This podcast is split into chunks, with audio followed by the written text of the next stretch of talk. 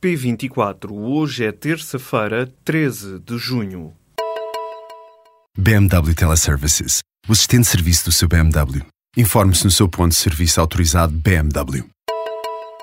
Cristiano Ronaldo pode vir a enfrentar uma multa de 28 milhões de euros e pena de prisão efetiva. Em causa estão suspeitas de fuga ao fisco no valor de 15 milhões de euros. Em comunicado, os técnicos do Ministério das Finanças espanhol explicam que apresentaram uma denúncia antes de 30 de junho para evitar que o delito fiscal prescrevesse. A acusação diz que Cristiano Ronaldo é suspeito de fugir aos impostos entre 2011 e 2014. A Justiça Espanhola adianta ainda que o jogador terá usado uma rede de sociedades criada em 2010 para ocultar rendimentos dos direitos de imagem. A Hungria, a Polónia e a República Checa foram punidas pela Comissão Europeia por incumprimento do acordo de recolocação e reinstalação de refugiados.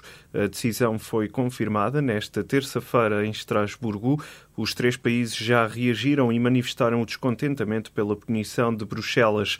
Com a abertura do processo, os governos da Hungria, Polónia e República Checa vão ter de prestar explicações para as questões jurídicas levantadas pela Comissão. O caso pode depois ser entregue ao Tribunal de Justiça Europeu, que tem a competência para aplicar penalizações financeiras se os governos de Budapeste, Praga e Varsóvia insistirem em desrespeitar o plano comunitário.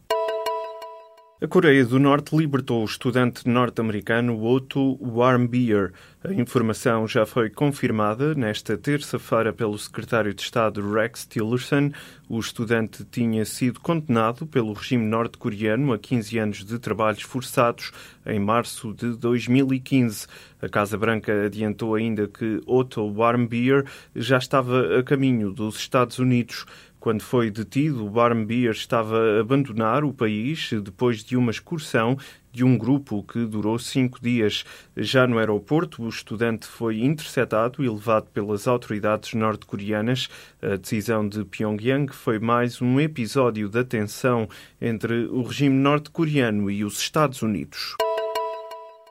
O PCP quer que os consumidores possam optar por regressar às tarifas reguladas da luz e o PS está aberto à proposta. Atualmente, um consumidor que saia para o mercado liberalizado já não pode voltar ao regulado, mas os comunistas querem fazer cair esta proibição.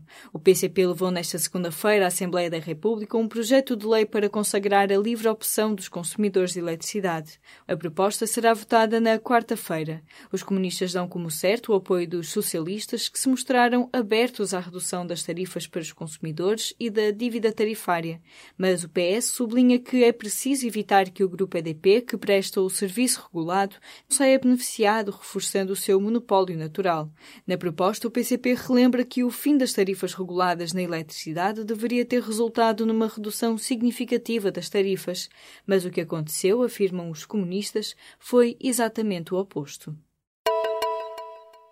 Os enfermeiros especialistas em saúde materna vão prestar apenas cuidados de enfermagem gerais a partir de 3 de julho.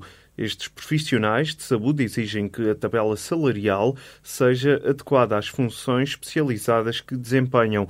A informação foi adiantada em comunicado pela Ordem dos Enfermeiros. Os profissionais especialistas em saúde materna estão descontentes com aquilo que chamam a perpetuação da situação injusta e discriminatória e por isso avançam para o protesto. Portugal já é o segundo maior fornecedor de vinho ao Brasil. No primeiro trimestre deste ano, o valor das exportações de vinhos portugueses para o mercado brasileiro cresceu 84,5% face ao mesmo período de 2016. Com esta performance, no trimestre, Portugal conquistou uma cota de mercado de 15,4%. À frente de Portugal estão os vinhos do Chile, que, muito à custa do desempenho de Portugal, caíram de uma cota de mercado de 54% para os atuais 47%. O bairro de Alfama venceu as marchas populares de Lisboa pelo segundo ano consecutivo.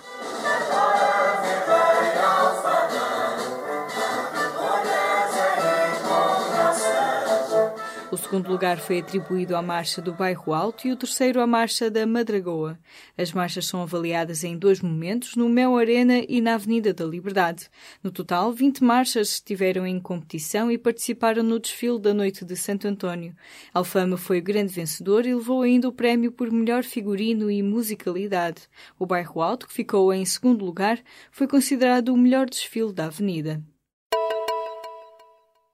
A Procuradoria-Geral da República quer garantias de que as secretas não têm acesso a dados sobre suspeitas de corrupção. A preocupação consta do parecer sobre a proposta de lei do governo que pretende dar às secretas um regime especial de acesso a dados de comunicações eletrónicas. O setor judicial dá luz verde à proposta do governo para dar acesso a registros de telefone e internet, mas propõe algumas restrições. Neste caso, está em causa o facto de a expressão criminalidade altamente organizada ser demasiado ampla para estar na lei. A Procuradoria-Geral da República quer travar o acesso das secretas a registros que envolvam crimes de corrupção, tráfico de influência, participação económica em negócio ou branqueamento. A proposta de lei foi aprovada na generalidade no Parlamento com os votos a favor do PSD, PS, CDS e PAN. Apenas a Comissão Nacional de Proteção de Dados continua a considerar a proposta inconstitucional. Cerca de mil clientes lesados do papel comercial do BES poderão não beneficiar na íntegra do mecanismo encontrado para os compensar pelas perdas sofridas. Segundo fontes ligadas ao processo, estes clientes podem só receber a primeira tranche da indenização. Em causa está o facto de terem colocado apenas ações judiciais a reclamar crédito junto do BES e das empresas Espírito Santo International e Rio Forte que emitiram o papel comercial. De fora destas queixas ficaram cerca de 40 outras entidades e pessoas que também podem ser processados. Estes casos representam cerca de metade dos quase 2 mil clientes que aceitaram aderir à solução mediada pelo governo para receber até 75% do valor investido e perdido. Os direitos judiciais ainda podem ser assegurados até 7 de julho através de notificações judiciais que interrompam os prazos de prescrição. Os Golden State Warriors conquistaram o título na NBA. A equipa de Oakland fez o 4-1 com uma vitória no quinto encontro e vinga-se assim da derrota do ano passado contra os Cleveland Cavaliers. 129-120 foi o resultado final de um jogo que confirmou o quinto campeonato dos Golden State Warriors. Kevin Durant foi eleito o Most Valuable Player das finais.